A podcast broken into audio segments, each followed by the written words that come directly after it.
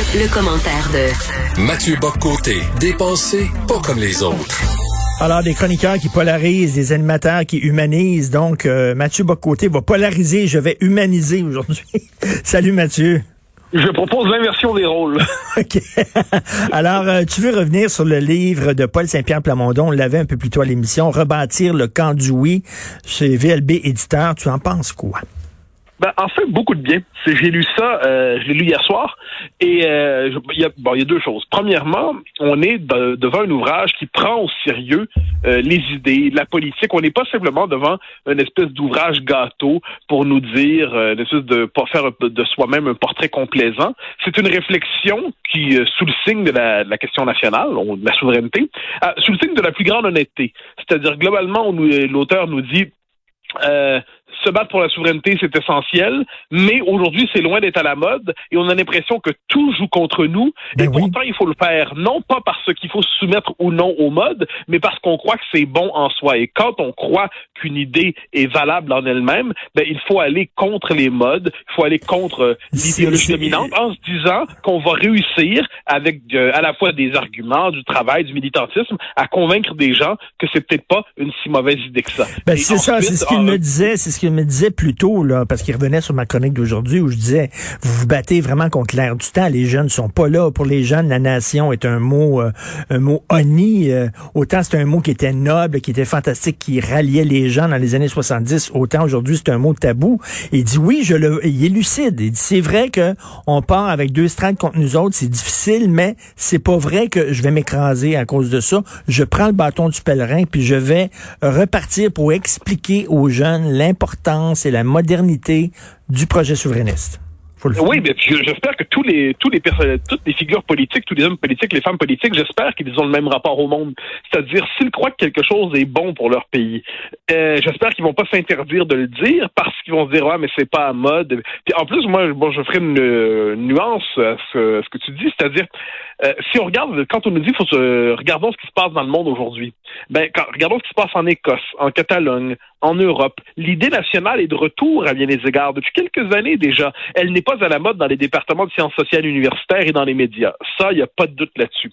Mais il y a un retour de la question nationale sous différents visages aujourd'hui. Ça, je pense que ça fait aussi partie de notre époque. Ensuite, quand il y a eu la passion québécoise pour la laïcité, euh, ben, c'est lié à la question nationale. Ça aussi, c'est un geste d'affirmation nationale. Donc, je suis pas certain que l'époque soit aussi hostile qu'on veut bien le croire à la chose.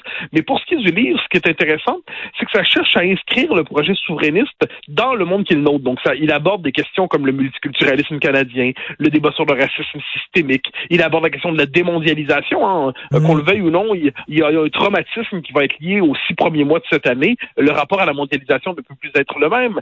Euh, il s'intéresse, ça c'est une chose intéressante en évoquant le parcours de son ancienne amie Mélanie Joly, euh, il s'intéresse au fait que selon les idées politiques que vous adopterez dans ce pays-là, eh bien, vous aurez une carrière euh, lumineuse ou une carrière difficile. Puis lorsqu'un francophone de talent, est le cas de Mélanie Joly, embrasse le, régime fédéral euh, dans sa logique intime, bien, on peut être propulsé dans les cercles de pouvoir les plus élevés. Quand on embrasse la cause souverainiste, eh bien, on en paie le prix, surtout si on est justement dans le milieu des affaires, du droit, euh, où le souverainisme passe pour une forme boueuse de l'hérésie. Donc, je trouve que c'est un livre qui a cette vertu. Ensuite, on peut être en désaccord pour plein de points dans le livre, mais qui a la vertu de prendre au sérieux son projet et de nous dire on va débattre de ce projet-là et pas simplement de ce que l'on croit être la mode. Mais tu sais, à, la fin, vers la fin, il dit il faut devenir un pays pour être plus vert. Il faut devenir un pays pour lutter plus efficacement contre les l'évasion fiscale. Il faut devenir un pays pour bon.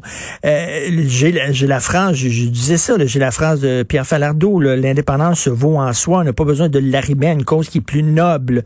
Tu trouves pas qu'il tente de, tu, trouves pas qu'il tente justement d'essayer de vendre l'indépendance aux jeunes en essayant de l'arrimer à une cause qui, qui, fait un peu du clientélisme?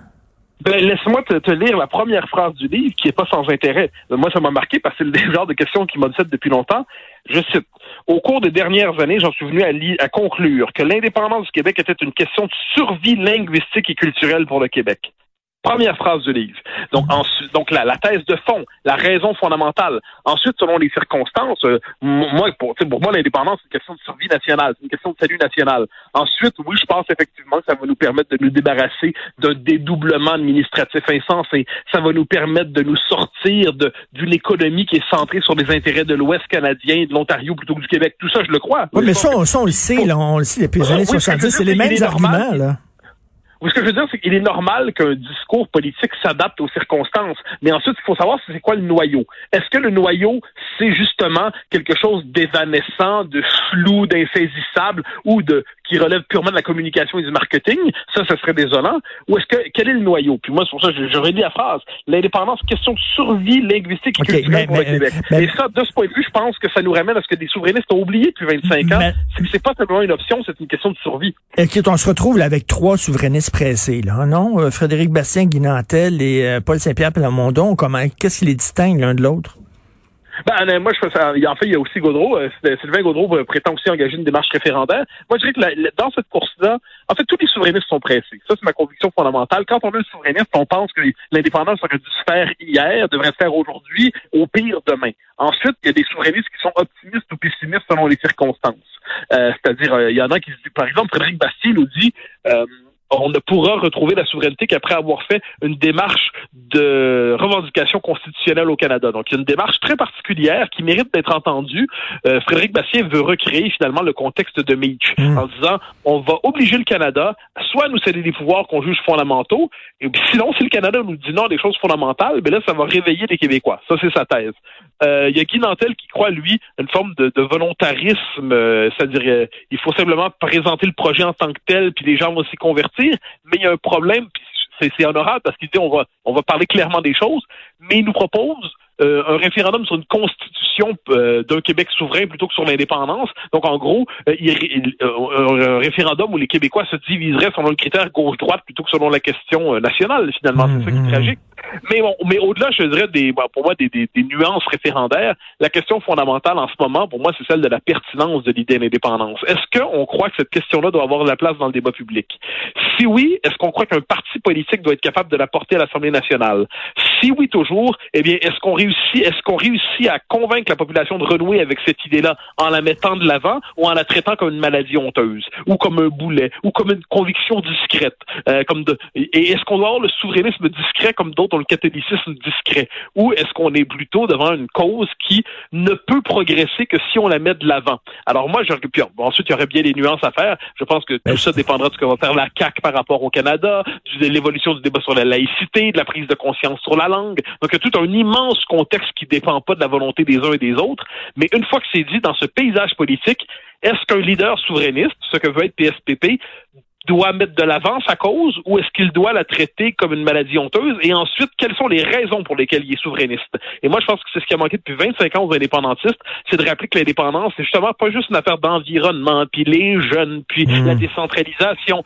C'est survie linguistique, indépendance valable en elle-même, survie culturelle, s'affranchir d'un pays qui nous nie, s'affranchir du multiculturalisme canadien, Autrement dit, le noyau doit être redécouvert, puis c'est la vertu de ce livre. Au-delà, ensuite, il y aurait plein de discussions à avoir sur des détails dans le livre, mais sur le fond des choses, il rappelle cette vertu-là. Ben, je trouve que c'est pas trop dans la course au C'est ça. C'est comme si le PQ disait, c'est vrai, nous autres, on a été fondés pour euh, parler de souveraineté, donc on revient à la case départ, comme si on l'avait oublié un peu, ce projet-là. On revient à la base même du parti, sa mission fondamentale. Il y a intéressante dans le livre, tu l'auras probablement noté, c'est que Pierre, Paul Pierre Plamondon, qui est un homme de centre-gauche, il n'y a pas de doute là-dessus, mais qui plaide pour la coalition. Moi, ça fait. Donc, il dit il y a de la place pour des éléments conservateurs au Parti québécois. Il y a de la place pour des questions identitaires. Donc, on nous dira ça va de soi, mais pendant longtemps, ça n'allait plus de soi. Le PQ, pendant trop longtemps, a voulu se définir comme un parti presque progressiste d'abord et souverainiste ensuite.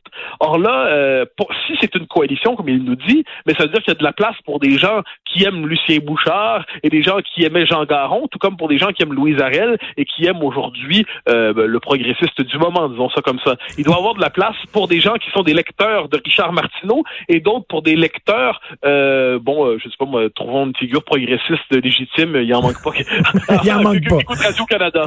quelqu'un qui écoute Radio-Canada. Donc, il doit avoir de la place pour un lecteur du journal et pour un auditeur de Radcam. Il doit avoir de la place pour quelqu'un qui aime bien ce que je fais et pour quelqu'un qui considère que ben, Gérard Bouchard, c'est pas si mal non plus.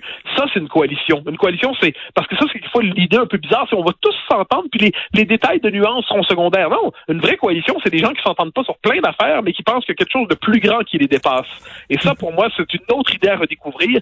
Euh, est-ce que c'est encore possible? Hein? Est-ce que la vraie question, c'est est-ce qu'on peut encore faire renaître le PQ ou est-ce que ce parti-là a le sort de l'Union nationale? Est-ce qu'il va finir dans les poubelles de l'histoire? Je pense que cette course à la chefferie-là va nous permettre de répondre à cette question. Est-ce que ce parti peut renaître? Euh, ça, ça reste à voir. Mais à tout le moins, euh, pourvu que le débat se fasse sur des idées plutôt que sur un cercueil. Et le livre s'intitule, j'aime bien ça, Rebâtir le camp du oui, c'était MCB sur PSPP. Merci beaucoup, Mathieu. Au grand plaisir. Bye bye. Salut, Mathieu.